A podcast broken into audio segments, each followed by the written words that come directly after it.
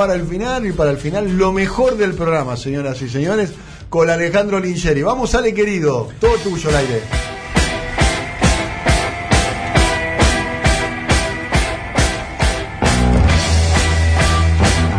Bueno, muy bien, la apertura de London Calling con este tema, que es una especie de ciclón. ¿Podemos eh, hacer pogo o...? Pueden hacer poco. En el que se alude, ustedes sabían esto en la letra, a la ridícula Beatlemanía, un disco reactivo, London Calling, discutiendo todo el pasado, no con la furia, digamos, de los Sex Pistols, pero a su manera. Se publicó el 22 de diciembre de 1979, tardó unas semanas en tener edición en los Estados Unidos. Eh, eso explica que la revista Rolling Stone lo pudiera proclamar el gran disco de los 80. Eh, vendió dos millones de copias en todo el mundo a lo largo de su historia. ¿Cuál era el contexto de la salida de, de este disco de The Clash? Bueno, The Clash recicló durante toda su carrera imágenes y conceptos de la izquierda más radical y respondían a lo que se recuerda, el rulo lo debe recordar, como el invierno del descontento, que terminó en Inglaterra, lamentablemente, con huelgas, disturbios y la elección de Margaret Thatcher. Digamos, Mira, Claro. el invierno del descontento terminó con la elección de Thatcher. Es el tercer disco de The Clash, fue publicado en el invierno septentrional del 79 y en el otoño del punk. El punk había nacido en el 77, iba a tener una vida bastante corta en términos, digamos, de, de supervivencia. Después supervivió en el alma de mucha gente. Es un disco doble, al que sigue un disco triple. Eh, una de las cosas que siguió The Clash es sacar un disco doble como este y cobrarlo como un disco simple. Después cuando sacaron Sandinista, sacaron un disco triple y lo cobraron como un disco doble. Es decir, tenían una política de precios muy favorable a sus seguidores en un momento en el que la única manera de escuchar discos era en la radio o comprando no comprándolo. Bueno, mientras los Sex Pistols habían nacido un poco prisioneros de la codicia de Malcolm McLaren, que digamos fue el inventor de la banda, The Clash fueron un caudal creativo independiente, sobre todo, digamos, de la multinacional a la que pertenecían, ¿eh? ellos habían firmado con una multinacional, nunca dejaron de lado el compromiso con los suburbios londinenses de los que procedían, eran gente del oeste y del sur de Londres, el único, curiosamente, que era de la clase media londinense, los demás eran de clase obrera, era Joe Stramer su líder y la voz más politizada.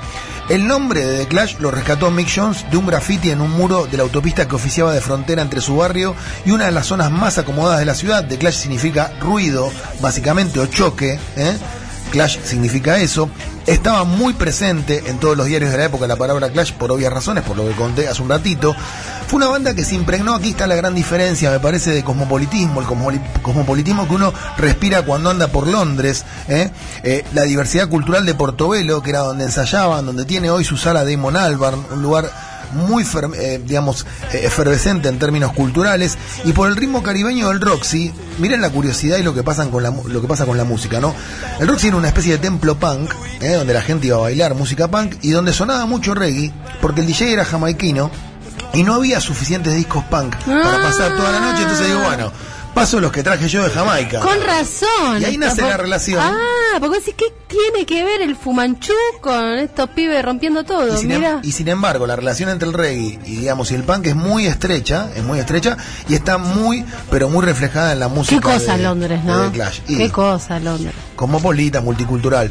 Eran una banda muy abierta al mundo, insisto. lo- Eh, los- fueron, fueron los, los punks, yo creo que la- mi respuesta es sí, pero quiero saber la tuya. ¿Fueron los punks más elegantes?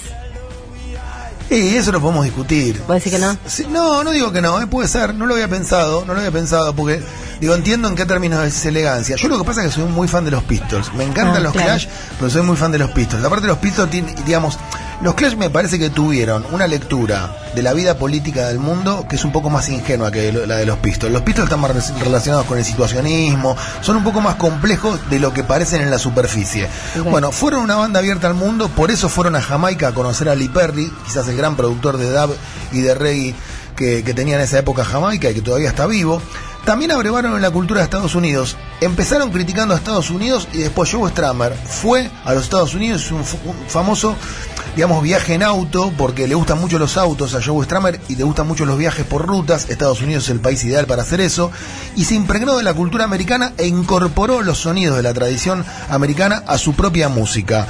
Eh, Hablamos de la relación de, de The Clash con el reggae. Bueno, vamos a escuchar entonces una canción que ustedes deben conocer por la versión de los fabulosos Cadillacs, que es un poco reggae, un poco ska, y se llama Revolution Rock.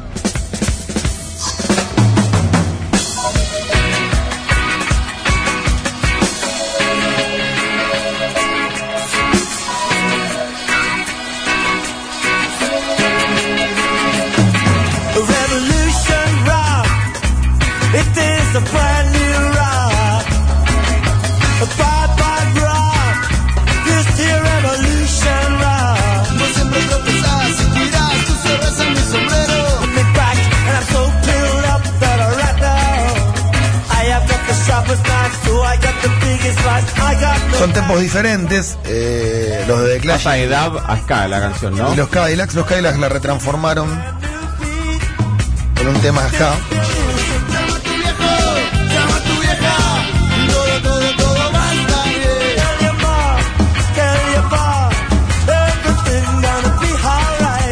Para seguir viendo los reflejos del reggae en la música de Clash, vamos a escuchar otra canción que casualmente también en vivo han versionado mucho los Cadillacs. Una canción muy politizada que habla de un barrio absolutamente politizado, un barrio negro de Londres, de Guns of.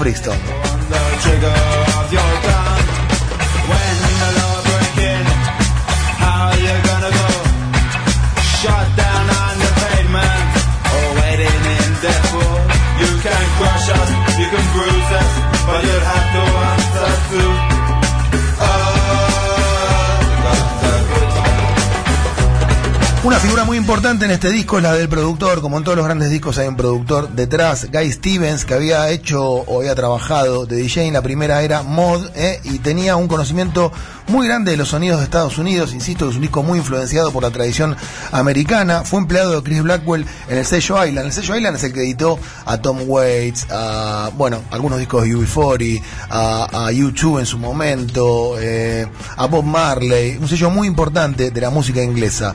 Bueno, eh, también fue uno de los, de los creadores de Procol Harum y de Free. Tenía muchas cicatrices, más que todos los Clash juntos. Era alcohólico, había estado preso por un asunto de drogas y fue muy definitivo en el sonido de esta banda que no dijimos los integrantes: Joe Stramer, Mick Jones, Paul Simonon y Topper Headon, que crearon un disco icónico ya desde la tapa. La foto de la que hablaba Daniel la sacó una chica llamada Penny Smith. Está el bajista de la banda a punto de estrellar el bajo contra el piso. ¿eh? Y el diseño es un homenaje al primer disco de Elvis. Si vos buscas el primer disco de Elvis del año 56, vas a ver la misma tipografía del disco de Clash. Después la reprodujo Katie Lang en un disco propio. Esas letras en verde y rojo, una tipografía muy, muy particular, estaban en el disco de Elvis y también en este disco de The Clash. Se suma Fabiana Solano, que sabe mucho de, de rock británico Sí, señor. y de pop británico. ¿Qué puede decir a propósito de The Clash y qué puede decir a propósito de este disco, Fabiana? Eh, para mí el disco es muy importante, primero porque hace una mixtura de, de ritmos que, que no eran muy normal en el punk. Eh, creo que estaban hablando de eso, ritmos jamaiquinos, latinoamericanos, digo, le agrega una cuestión un poco más compleja. El punk es muy simple en su composición. Algo más tercermundista, ¿no? Sí, Y después se va, incluso en otros discos posteriores, se va más a la música disco. incluso, Sí. ¿no? También, claro, después de Clash se, incen- se insertó en otro género. disco, ¿no? Sí, se insertó en otro género, se codea con el pop también. Y además las letras que tienen un contenido social muy fuerte. Bueno, eso ya lo habían hecho lo- los Sex Pistols. Eh, o estaban, digamos, lo habían eh, habían empezado a tener, pero con un contenido más. Sí, yo creo que The Clash en términos ideológicos es un poco más simple y un poco más obvio que John, John Lydon. Yo creo que Lydon es un tipo mucho más complejo, digamos, bastante más atrevido que Stramer. Stramer es un defensor de las causas, digamos, perdidas del mundo. No es como un políticamente correcto, eh, en mi opinión. Eh, es cierto que el disco tiene una gran cantidad de, de- variantes en términos estilísticos. Lo que dice Daniel del maridaje con, con, el, con la música disco terminó, digamos, desembocando en Cat the Crap, el último disco muy resistido por los fans clásicos de The Clash, hay que decirlo. A mí es un disco que me gusta y que ha envejecido bien, pero un disco muy resistido. Pero trabajaron, digamos, el punk de The Clash era un punk bastante pop, trabajaron reggae, rockabilly y hasta, digamos, una inmersión en la música de baile de la época. Que era Combat distinta. Rock también tiene así Sí. giros a la música disco. Es el primer paso, digamos, a Cat the Crap. Con Sí. Rock y tiene Rock de Casbah, que quizás es uno de los grandes éxitos de la carrera de The Clash, además, ¿no? Un tema muy Sin radial. duda alguna. Should I stay or should I go? Sí. Tiene esos la canción de la Y los siete universo. magníficos, que es el que el disco que el disco más disruptivo de Clash para mí, que es el Eh, London Calling ¿no? creo que para muchos es eh, el mejor disco de, de los últimos 80 años. Para mucha gente. Para mucha gente, bueno, la Rolling Stone, viste, como salió tarde en los Estados Unidos, dijo que era uno de los mejores discos de la década del 80, cuando en realidad es un disco del 79, como fue editado un año más tarde. Claro, bueno, tiene un sonido ochentoso, eso es clarísimo. O fue la, discos. la- la introducción. London Calling, eh, otra prueba más donde se verifica que el mercado casi que se lo devora todo, porque fue la canción oficial de los Juegos Olímpicos de Londres. Completamente. ¿no? Lo que lo que fue pensado como entre comillas Sí, una canción de protesta de alguna manera di- disruptiva alternativa termina siendo eh, la banda de sonido de un evento multinacional como los Juegos Olímpicos. Me, me parece que el secreto del disco es, había mo- un momento en el que sonoramente, ideológicamente, el punk había entrado en una especie de callejón sin salida. y Meseta. este, este disco un poco lo abre, lo abre en términos sonoros y en términos ideológicos. Como todos los grandes discos, tiene la virtud de reciclar, digamos, de reciclar sonidos, de filtrar, de reinventar y de generar tendencia. Todo eso pasó con este disco. Vamos a escuchar una canción, ahora vienen las que más me gustan a mí, ¿no? Que, digamos, esta tiene una mención muy directa a la Guerra Civil Española, que es un tema que me apasiona, de hecho fue tema de una tesis universitaria que hice con Saborido, eh, y bueno, y está reflejada en esta canción, la cité a esta canción en la tesis, se llama Spanish Bombs.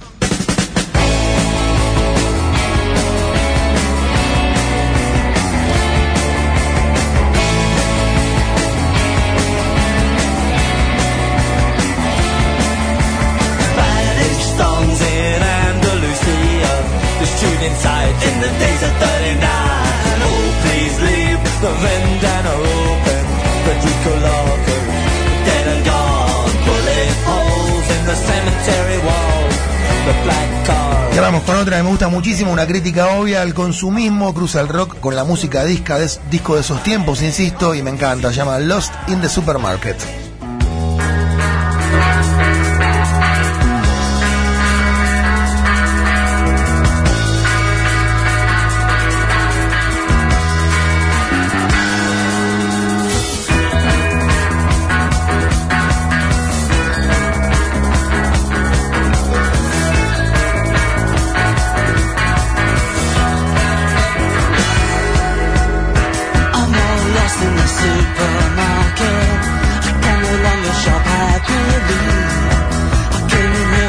A special guaranteed personality. I wasn't born so much as I fell out. Nobody seemed to notice me. We had a hedge back home in a suburb, over which I never could see.